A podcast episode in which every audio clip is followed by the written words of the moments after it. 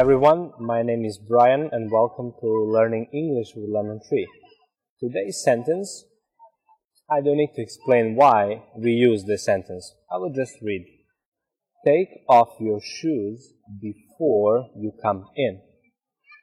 Take off your shoes before you come in. What does take off mean? Take off means to remove something from yourself. It can be to remove your jacket. Take off your jacket. Take off.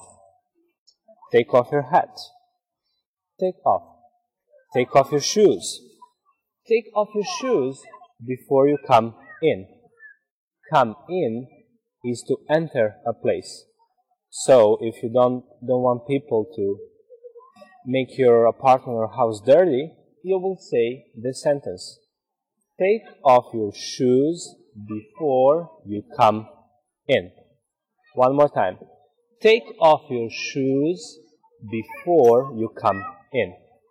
Thank you for watching. That was all for today. See you next time. Bye.